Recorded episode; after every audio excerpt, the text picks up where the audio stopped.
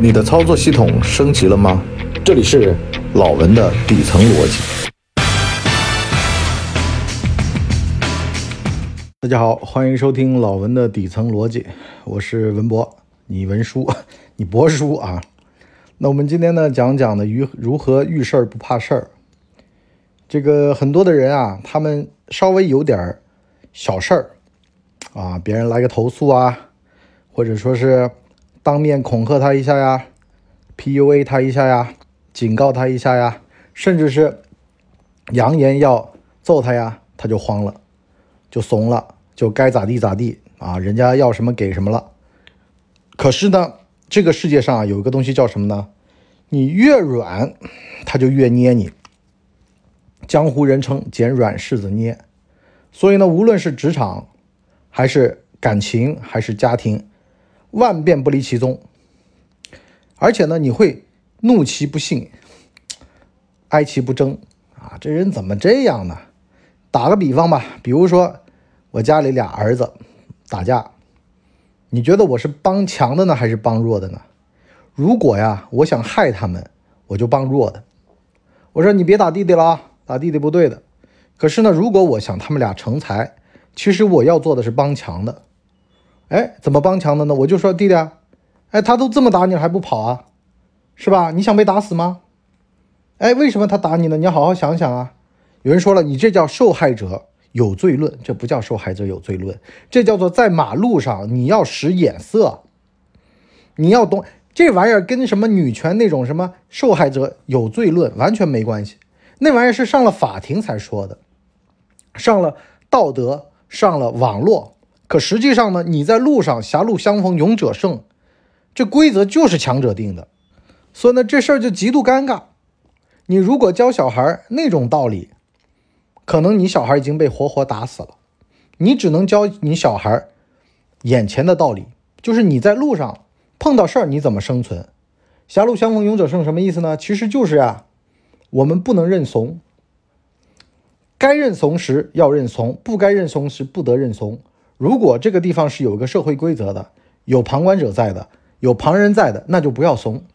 如果没有旁观者在，一对一，那你如果真的打不过，而且你没有地方跑，那这个时候该认怂就认怂，找机会，找时机逃跑啊。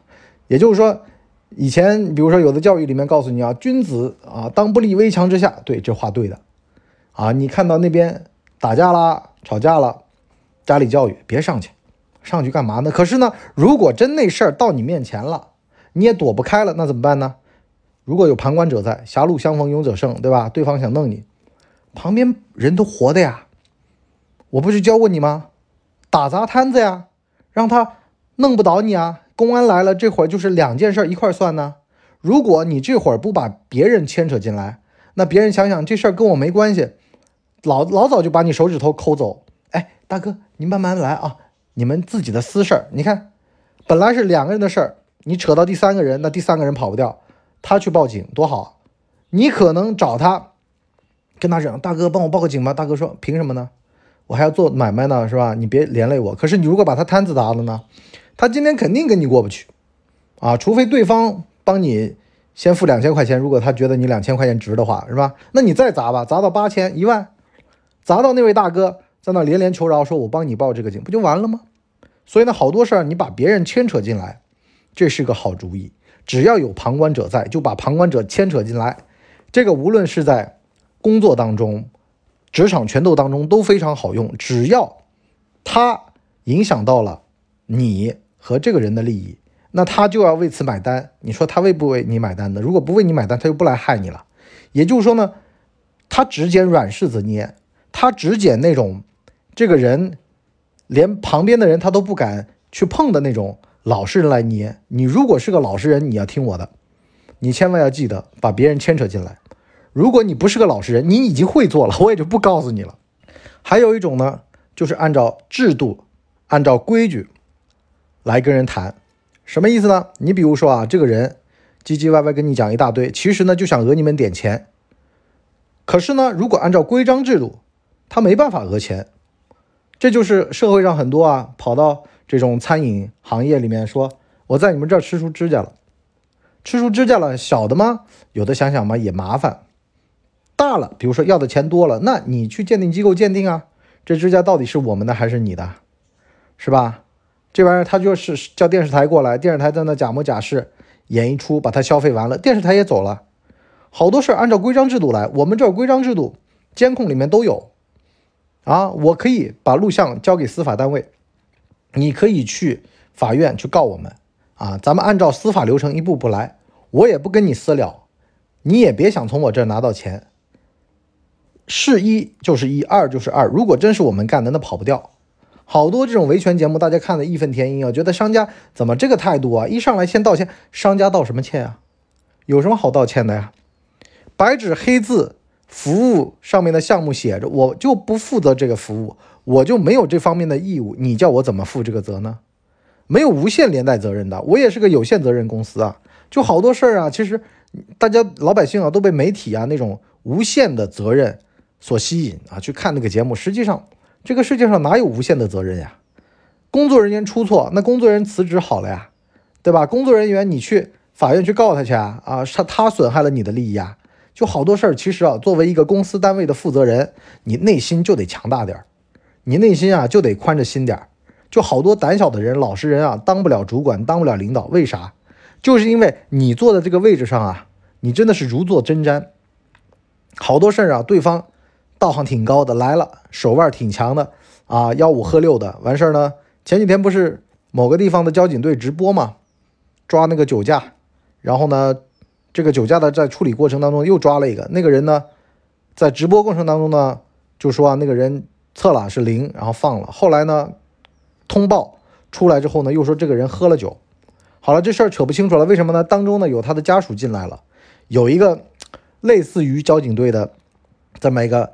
老大进来了啊，这个当官的，然后呢，他跟他道歉，然后呢，家属进来啊，笑一笑，把人带走了。这里面包含了什么意思啊？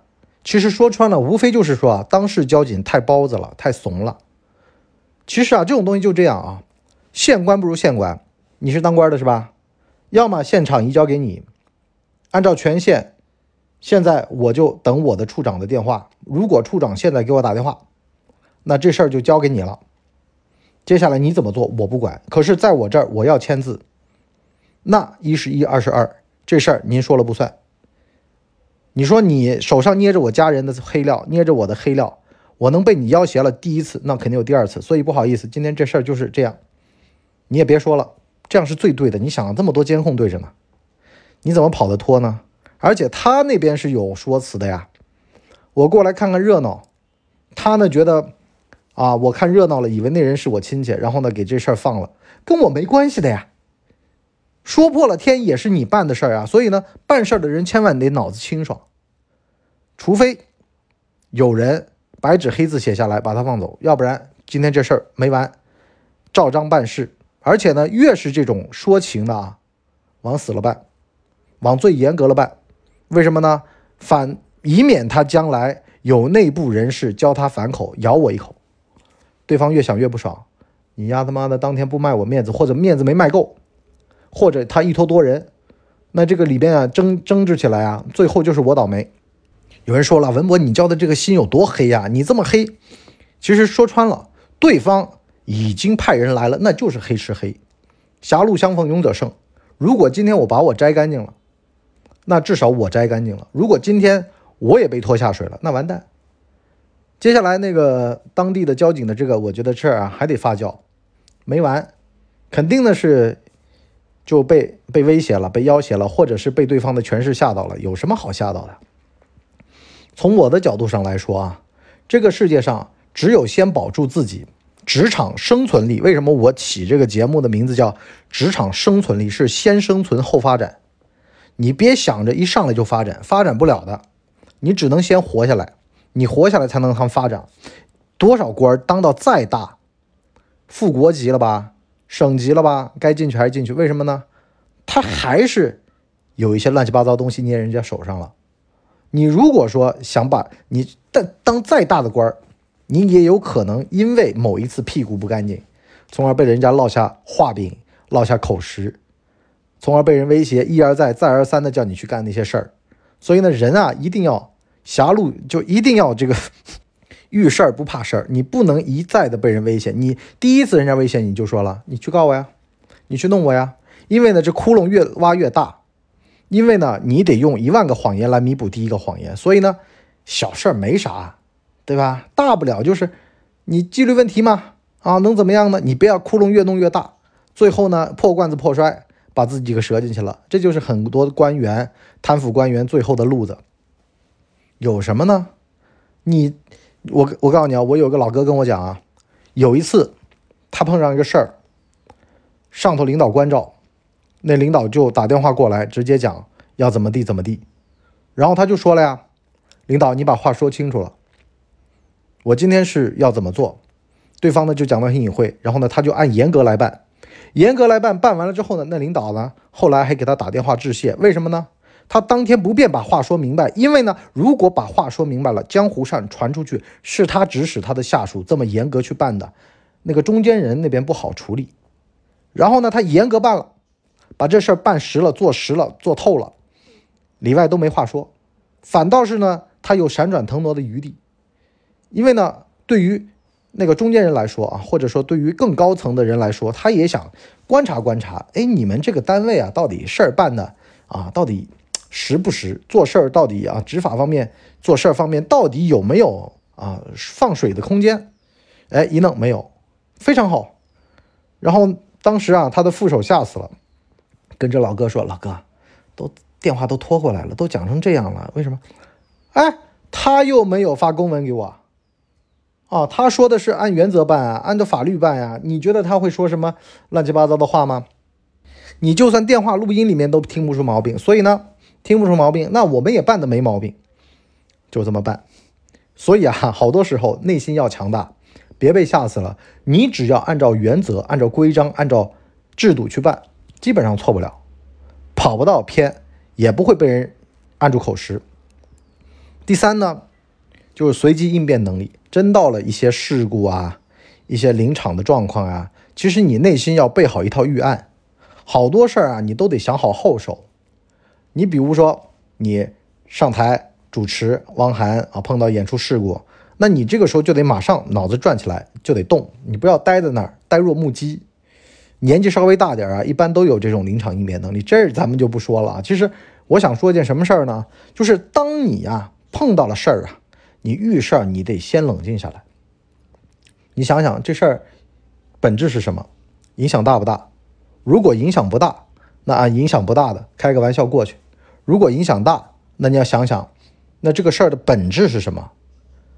退钱、赔钱？你比如说路上啊，你俩车刮擦了，嘣，然后呢，保险那边说啊，下年要涨八百，这儿私了说就六百，那你想啊，八百减六百等于两百，那还差两百，对吧？还行还行，给六百就行了。这玩意儿其实就是个计算题呀，没多难的，好多人就把事儿想的复杂喽。哎呦，对方。呃，当官的官当的很大，什么？我有个老哥跟我讲嘛，当年他查到某地方的首富，然后呢，他慌的要死，啊，给他的上级领导，当年的那个大领导打，当现在大领导了，当年的领导打电话，当领导说，去他娘的，他有钱跟我们有什么关系啊？该办就办，该查就查，啊，党纪国法给予我们的啊，就是我们的权利，我们在权力行使范围内都是没错的。就要我们出去社会啊，你要先把自个儿摆正了，你别捡软柿子捏。你们这行当啊，一旦出，比如说公安、警察这种执法单位跟人民群众接触的，你要是出一两个害群之马，你就把整个队给毁了。所以呢，这种队伍啊，一定要保持要办硬事儿、打硬仗这种习惯。你就包括咱们做人也一样的。你说为什么好多人老说这个？捡软柿子捏，捡软柿子捏，所以呢，像城管执法的时候，好多人民群众就在那儿啊，脖子耿直的，拿着菜刀跟你拼命的那个架势，为啥呢？其实就在这儿。以前啊，好多的这种执法者啊，或者说是这种当政者啊，他就是息事宁人的态度，导致这几年呢，整个情况呢又一百八十度大转弯，需要达到这种执法效果啊，像。路上啊，也给你开罚单了，闯红灯、走路啊，开电瓶车都给你开罚单，不戴头盔，其实就是为了弥补以前留下来的这些坑。但是呢，话说回来，在咱们生活当中啊，如果真的碰到了一些，就是我刚才说的那个原则啊，有旁观者在，那就一是一，二是二，啊，我不能怂。如果没有旁观者在，那先过去再说，过去了你再想办法搞他，哈，好吧，我们今天这就先聊到这儿啊。我们呢下半集呢跟大家聊聊啊，遇到道行比你高的，想要套路你，想要搞你，你怎么办？你波叔曾经碰到过的啊，就是这种。道行特别高的，然后呢，他设计来弄你。其实啊，这有个很好的破解办法，就是我前面说的，按照规章制度来办。他套路再深，他话说的再溜，他拖的人手通的上天了，你是按照法律法规、规章制度来办的，这就没错。可是呢，具体的执行过程当中呢，你还是得让他觉得他好像是得了什么便宜。这个做法。我们在付费下半节里面跟大家聊。好了，今天就先到这儿，我们下半集再见，拜拜。